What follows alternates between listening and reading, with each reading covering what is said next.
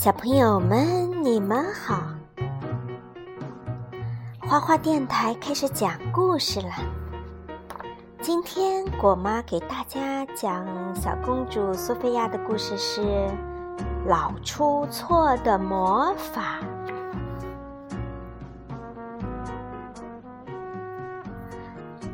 苏菲亚太激动了。他在皇家预备学校的第一节魔法课就要开始了，我恨不得马上就可以开始学习魔法。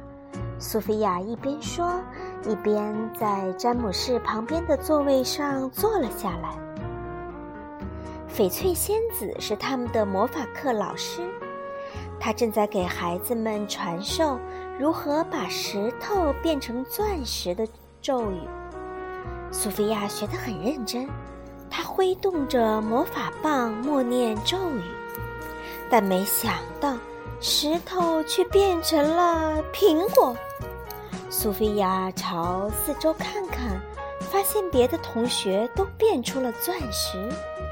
别着急，苏菲亚，翡翠仙子说：“放学后你可以在家里练习。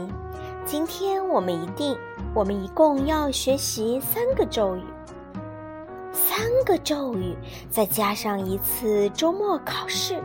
苏菲亚能学会咒语，顺利通过考试吗？放学后，苏菲亚与幸运草一起练习今天上午学的咒语。这次，她把石头变成了西红柿。这可是把石头变成钻石的咒语啊！他垂头丧气地说：“幸运草拿起西红柿，我觉得变成这个更好。”说着，他咬了一大口。如果你想学习魔法，可以去请教皇家魔法师啊！哦，是啊，皇家魔法师赛克可以帮助他。当魔法师赛克看见苏菲亚站在自己门前时，忍不住多看了一眼她脖子上的护身符。你的护身符真漂亮啊！啊，我是说你你。他话锋一转，邀请苏菲亚进来。苏菲亚走进赛克的工作间，发现这里乱成一团，当下就有了主意。如果我帮你打扫这里，你可以教我学习魔法吗？苏菲亚问道。如果苏菲亚每天都来到工作间，赛克就有机会偷走她的护身符。所以赛克同意了苏菲亚的请求。我要调剂一种可以让我隐身的魔法药水。苏菲亚一走，赛克就对乌鸦苦艾草说。然后趁机偷走苏菲亚的护身符，统治整个王国。到那时，我就是赛克国王一世。赛克自负地喊道。第二天一大早，苏菲亚就来到了赛克的工作间，拿起扫帚，卖力地打扫起来。赛克。则一直在调制他的隐身药水，可是每次都不成功。赛克把从魔法师傅、魔法师父亲古德温那儿学来的窍门交给了苏菲亚，在变魔法的时候一定要慢，要稳。苏菲亚听了，稳稳地举起魔法棒，慢慢地说出咒语。成功了！这次苏菲亚终于把石头变成了钻石。我成功了！苏菲亚欢呼道：“赛克，你真是一位好老师。”赛克的脸一下子就红了，他之前从未得到过别人的赞扬。就在这时，巴利维克走了进来，对赛克说：“国王现在要见你。”罗伦国王告诉赛克说：“马格纳斯国王就要来访问，他最喜欢夸夸其谈、吹牛皮。对此，我们要想点办法。”罗伦国王说：“你能将这个暗淡无光的滴水兽变成金光闪闪的骏马吗？那样想必会堵住他的嘴。”罗伦国王指着城墙上的滴水兽问赛克道。赛克挥动魔法棒，把滴水兽变成了一只飞马。糟糕的是，它飞走了。罗伦国王摇摇头说：“不是每个魔法师都像你父亲那样能干。”嗯，可怜的赛克，真遗憾，你的咒语失灵了。”苏菲亚说。赛克无奈地耸了耸肩，他对苏菲亚说：“他的父亲是这个国家最伟大的魔法师，他曾经救过罗伦国王九次命，但是我从来没有救过一个生命。”赛克说。就在这时，一瓶魔法药水从书架上滑下来，落在苏菲亚身上。苏菲亚被变成了一只紫色的蜥蜴。说时迟，那时快，赛克挥动魔法棒，大喊一声：“蜥蜴变！”随着“噗”的一声，苏菲亚又变回了原样。谢谢你，苏菲亚欢呼道。苏菲亚一脸崇拜地看着赛克：“你的魔法变得很好啊！为什么刚才你不能把滴水兽变成金色骏马呢？”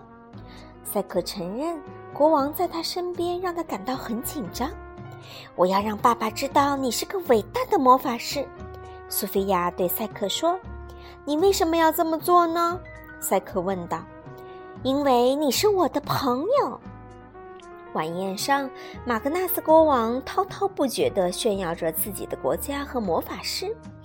我们也有一个伟大的魔法师，苏菲亚说：“我们真应该请他出来，让他为大家表演一下。”听了苏菲亚的话，罗伦国王和美兰达王后都有些犹豫。